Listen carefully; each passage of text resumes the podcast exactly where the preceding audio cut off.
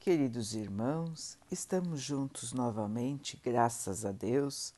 Vamos continuar buscando a nossa melhoria, estudando as mensagens de Jesus, usando o livro Vinha de Luz, de Emmanuel, com psicografia de Chico Xavier. A mensagem de hoje se chama Joio.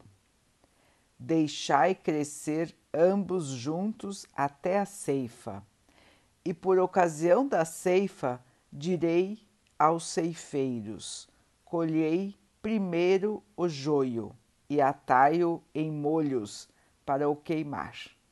Jesus, Mateus 13, 30. Quando Jesus recomendou o crescimento simultâneo do joio e do trigo, não quis senão demonstrar a sublime tolerância celeste no quadro das experiências da vida. O Mestre nunca subtraiu as oportunidades de crescimento e santificação do homem, e nesse sentido, o próprio mal, nascido das paixões menos dignas, é pacientemente examinado por seu infinito amor, sem ser destruído de pronto.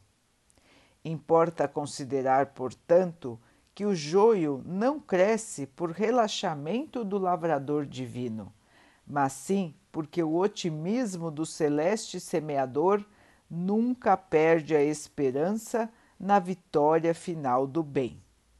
O campo do Cristo é região de atividade incessante e intensa. Tarefas espantosas mobilizam falanges heróicas. Contudo, apesar da dedicação e da vigilância dos trabalhadores, o joio surge, ameaçando o serviço. Jesus, porém, manda aplicar processos defensivos com base na iluminação e na misericórdia. O tempo e a bênção do Senhor agem devagarinho, e os propósitos inferiores se convertem. O homem comum ainda não dispõe de visão adequada para identificar a obra renovadora.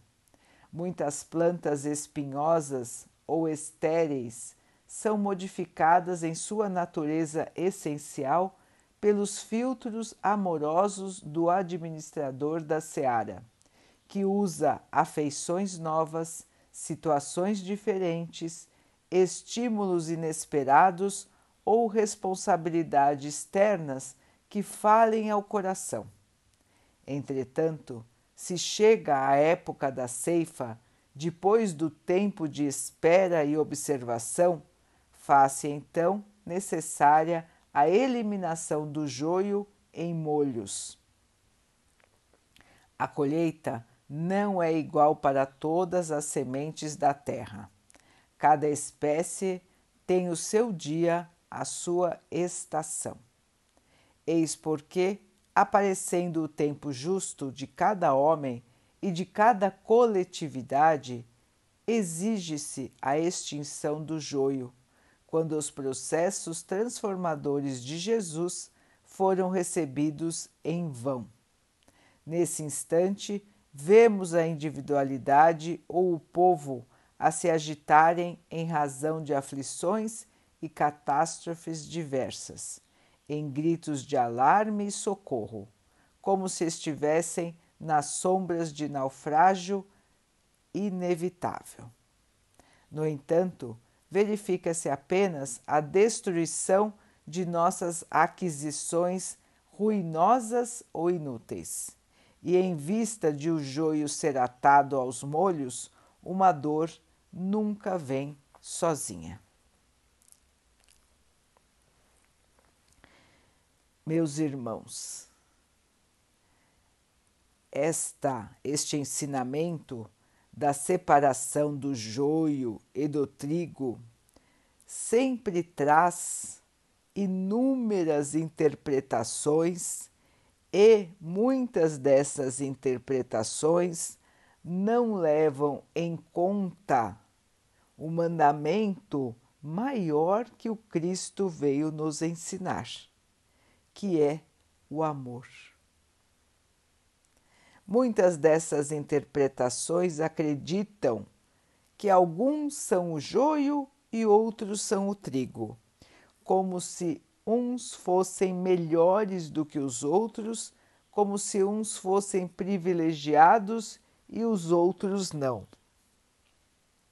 Já outras interpretações acreditam que alguns irmãos, por serem maus, serão sempre maus, e os bons sempre bons. E o destino de cada um já estaria definido assim.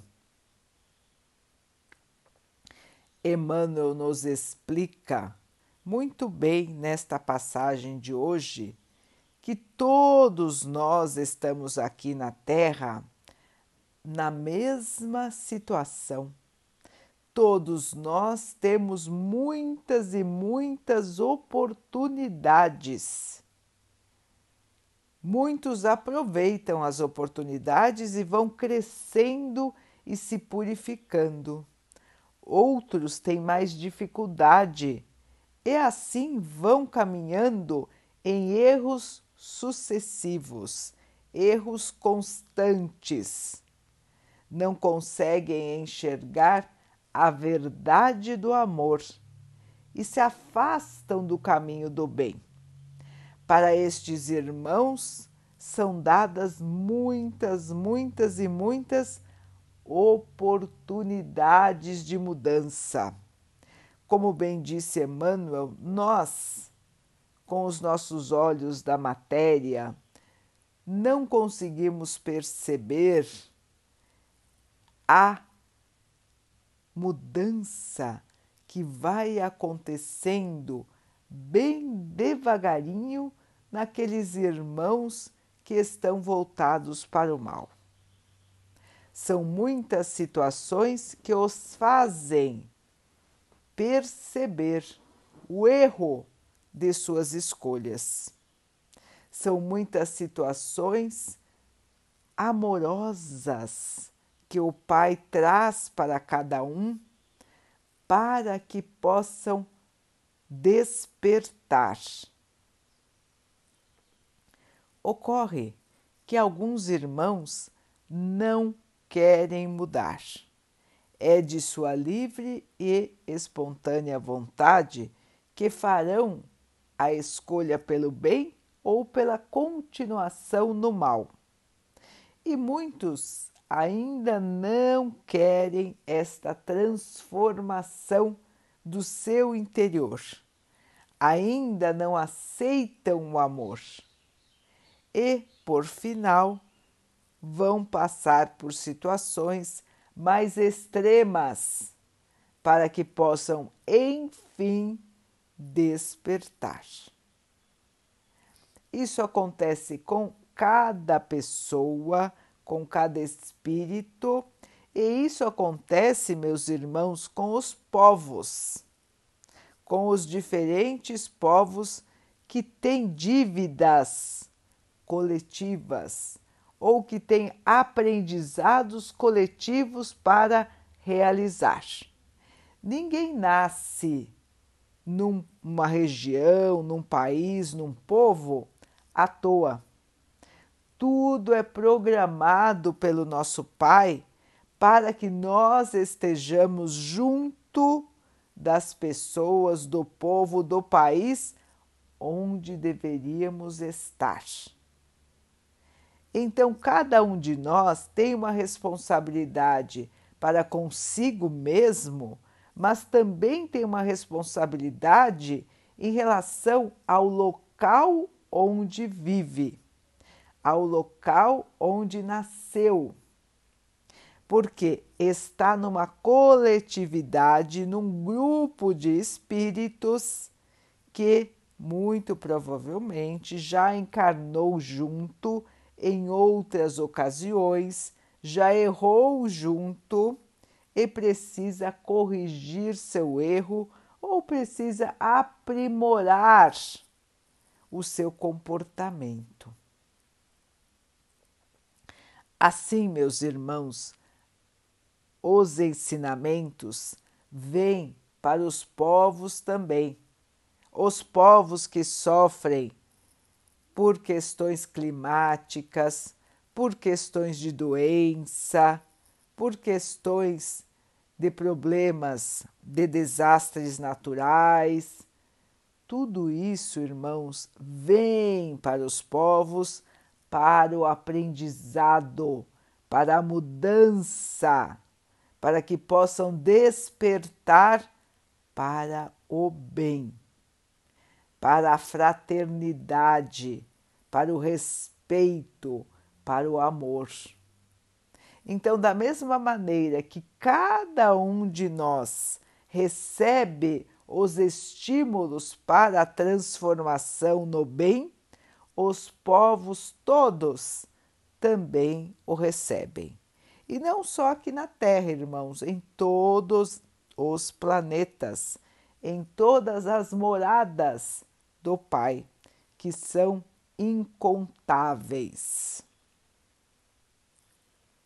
Assim, irmãos, quando estamos passando por situações difíceis, quando observamos um povo, uma região também passando por essas catástrofes, nós temos que pensar o que devemos aprender com este sofrimento, o que devemos aprender com as dificuldades qual a mensagem que estamos recebendo para despertar? O que devemos transformar em nós para sermos mais parecidos com o Mestre Jesus? O que falta transformar em nós para que possamos realmente evoluir? realmente crescer, nos purificarmos. Essa é a mensagem das dificuldades, irmãos. E todos aqui estão na mesma lavoura que é a lavoura do Mestre. Somos todos as plantinhas que podem se transformar de joio em trigo. Basta a nossa vontade sincera de mudar, de crescer, de evoluir. Estamos aqui para isso, irmãos, e estamos num período de transformação de todo o nosso planeta. Os irmãos podem ver que todo o planeta passa por uma mesma doença. Todo o planeta enfrenta um mesmo inimigo invisível. Todo o planeta está enfrentando diferentes catástrofes. Cada povo está enfrentando também as dificuldades individuais que, é, que são diferentes em cada localização. É momento, irmãos, chegou a hora da transformação de todo o planeta. Chegou a hora da mudança do planeta Terra. E é por isso, como disse Emmanuel, que nós estamos assistindo a tantas dificuldades, há tanto sofrimento e é por isso que existe tanta agitação no nosso planeta.